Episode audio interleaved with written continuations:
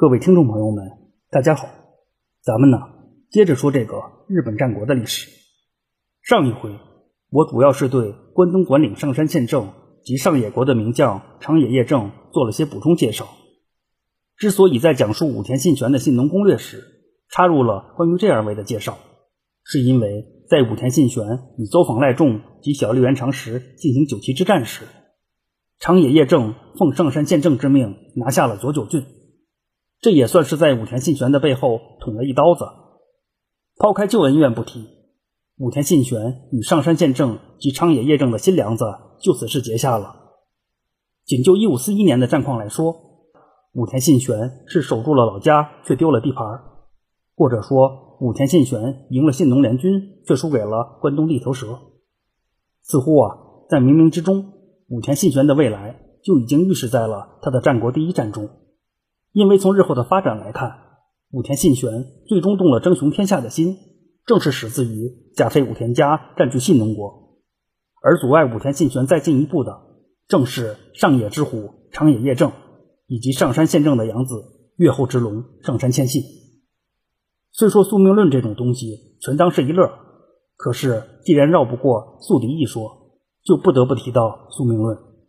要说武田信玄一生中最大的宿敌。无疑就是上山谦信了，而除去上山谦信以外，能让武田信玄有敬畏之情，并且惺惺相惜的，恐怕长野叶正是个不得不提的存在。也是因此呢，上回特意对长野家的发展做了些介绍，咱就接着这说。在长野家发源地及其先祖的问题上，个人认为长野家起源于上野国群马郡长野乡的可能性较大，而长野这个姓氏。应该就是来源于此。至于长野家的先祖，说法不一。个人更认可其先祖是平安时代初期的风流皇族在原叶平。呃，当然这只是个人的猜测，并没有什么确凿的证据。如果非要找个依据的话，那就是与在原叶平有些类似的中山靖王刘胜，他的后世子孙大都散布到了平民之中。虽说自刘胜之后。他的儿孙也都是封王封侯，或是贵为丞相。可是伴随着时间的推移，具体某个刘胜后人的资料已经难以考证了。但是不容否认的是，始自刘胜的所谓中山刘氏，是一个体系庞大、分支众多的大姓氏。在中山靖王刘胜的后人中，刘备刘皇叔应该算是知名度最高的了。从刘胜去世到刘备出生，这期间大概相差了二百七十多年。也就是说，在不到三百年的时间里，体系庞大的刘胜后人就基本上没什么大人物了。甚至像刘备这样的英雄人物，也一度混到了社会底层。如果没有乱世提供机会，他能不能出头都不好说。仅以刘胜的例子为参考，从在原叶平所在的平安时代初期到日本战国时代，这期间又何止是三百年？从在原叶平去世算起，到日本战国时代开启。这期间间隔了近六百年时间，就算在原叶平再怎么能生养，恐怕也抵不过时间的消磨。前边刚说介绍长野家的发展历史，在很大程度上是因为长野叶正的关系。这一来是因为长野叶正既是长野家最拿得出手的当家，也是长野家历任当家中最有据可考的一任当家，甚至可以说是唯一的一位。虽说长野家的疑似先祖都颇有历史积淀，可是实际上长野家有迹可循的发展时间并不长。事实上，长野家开始出现在史料中，最早的记录也不过是在一四七七年，也就是应仁之乱开始后的十年。如果不是乱世给机会，或许长野家还会一直沉寂下去。至于在此前的天下大乱中，就比如镰仓幕府建立或是室町幕府建立时期。长野家为什么没有出人头地？有可能是因为没有相关的记载，也可能是因为那时候玩的太大，根本不带长野家玩。总而言之呢，就是长野家被各种忽略不计了。前边刚说，直到一四七七年，长野家才在地方大乱中得到了一个露脸的机会。此时正值长尾景春在风风火火的祸乱关东，而长野家就是参与到了长尾景春的阵营中。关于长尾景春之乱，之前曾经介绍过。简而言之呢，就是长尾景春一家本来是侍奉山内上山氏的，可是，在长尾景春的老爹死后，由于山内上山氏介入到了长尾家的继承问题，这就导致了本该继承家业的长尾景春被人替代。心怀不满的长尾景春遂联合了古河孤芳及武藏、相模、上野等国的地方势力，就此与山内上山氏和山谷上山氏展开对抗。关东地区也被长尾景春搅得热闹非凡。要不是有山谷上山氏的旋风管家太田道观力挽狂澜，长尾景春没准还真能成就一番事业。啊，当然，实际的情况是长尾景春之乱很快就被平定了，而追随长尾景春的长野家也就错过了一人得道鸡犬升天的机会。很明显呢，长尾景春之乱只是一次地方性战乱。而长野家也是以上野国一魁的身份参战的，不考虑宗教势力，一魁这个概念说白了就是地方零散势力，不太成规模的那种。由此可见呢，到一四七七年前后，长野家依然不成气候。正所谓人比人得死，货比货得扔。相比于战国时代的其他家族，长野家的起点差了不是一点半点。好在呢，长野家的战国之路也并非一无是处。至少呢，他还有巨人的肩膀可以踩一踩。继长尾景春之乱以后，关东地区维持了一段相对和平时期，也是自此开始，关东的势力格局开始变化。新势力北条家逐渐对两上山氏构成威胁，在山谷上山氏加速没落的同时，山内上山氏相对要稳定的多。当长野家再次出现在人们的视野中，已经变成了山内上山氏的跟班儿。而在此之前，长野家一直面临着一种一仆二主的境地。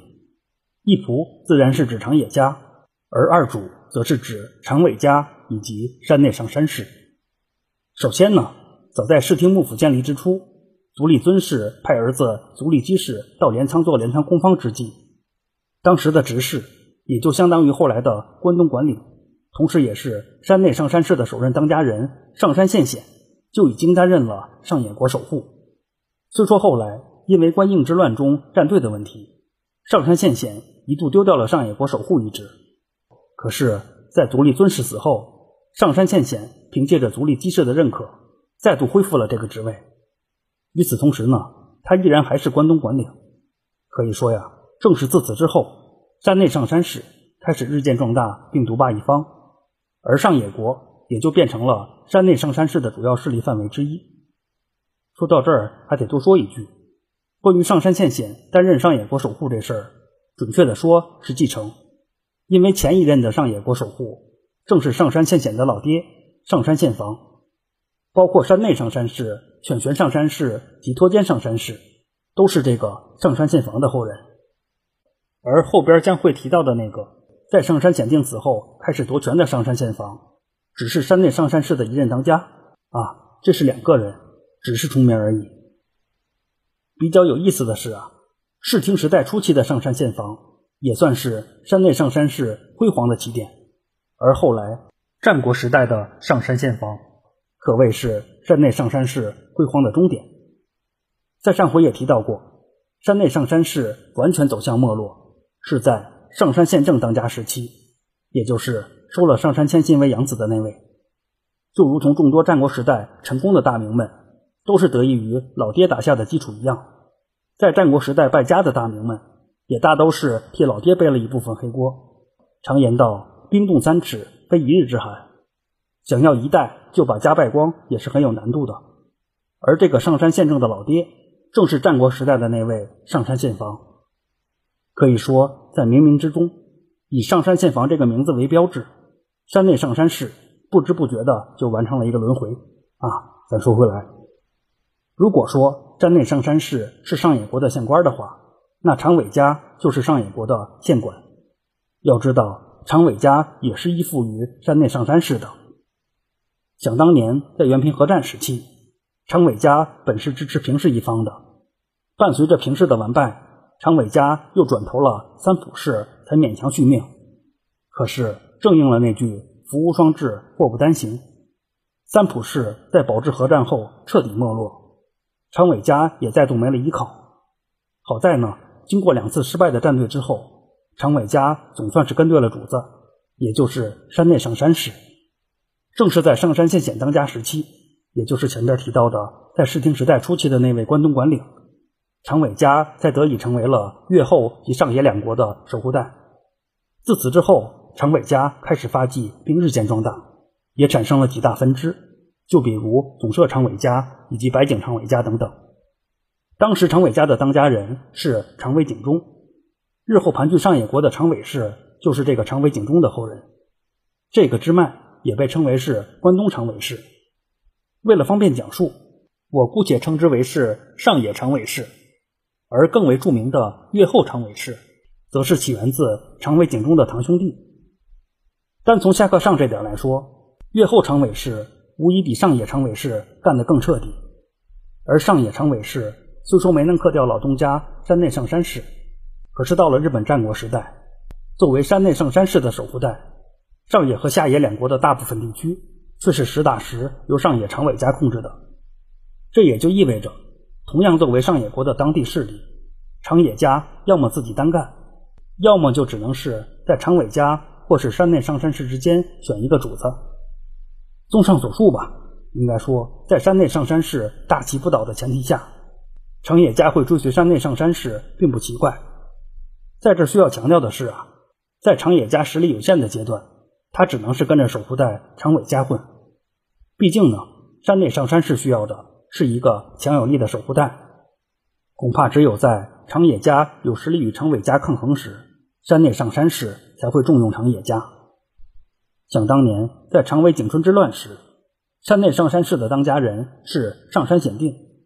在上山显定去世后，其继任者是他的养子，实际出自古河公方家的上山显实，而上山显定的另一个养子上山宪房，则是开始了夺权行动。最终呢，上山宪房成功逼迫上山显实让位。实际上，这个上山显实做当家的时间并不长，基本就是屁股还没坐稳就被上山宪房搞定了。自此之后，山内上山氏的内部趋于平静，但是。山内上山氏的没落也是自此开始的，应该正是在这一时期，长野家归入了山内上山氏麾下。可以说，在某种程度上，长野家算是赶上了山内上山氏最后的强盛时期。之所以要强调这个时间点，是因为长野家转投山内上山氏的具体时间不好确定，但是总体来看，从山内上山氏的角度来说，很可能是在上山简定当家时。长野家就已经归入其麾下。按照相关的记载，在山内上山氏与山谷上山氏进行的立和园之战中，长野家就已经作为山内上山氏一方参战了。当时山内上山氏的当家人正是上山显定。这一战最终是由山谷上山氏获胜，而山内上山氏一方损失惨重。长野家的长野逢业等人也是战死于此战。也有说他叫长野黄坚的啊，应该正是自此开始，长野家本就不太理想的发展不进反退。后来是经过了长野县业的经营，长野家才再度恢复了元气。从时间上来看，这期间间隔了二十年左右的时间。在这需要强调的是，刚提到的长野房业和长野县业都存在诸多不明之处，尤其是长野县业。堪称是一个能把水搅浑的人物。首先呢，有说法认为长野县业本名叫做长野信业，他名字中的“县”字正是来自山内上山氏的当家上山县房。与这种说法相对的，就是长野信业与长野县业其实是两个人，他们俩有可能是兄弟关系。其次呢，据说长野家著名的金轮城就是由长野县业修筑的。与这种说法相对的，则认为金轮城是由长野上业修筑的，而这个长野上业应该就是长野县业的老爹。第三呢，据说呀，在长享之乱中，长野县业就曾协助过山内上山氏，这有可能是长野家为山内上山氏作战的最早记录。最后呢，长野家的战国大名画应该正是始自于长野县业，在长野县业当家时期。长野家不但做大做强，甚至有能力抗衡长尾家。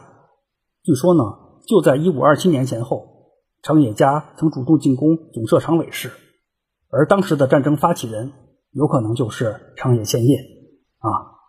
综上所述吧，刚说的这个长野县业对长野家的发展影响和贡献都极大，也是因为他有如此地位。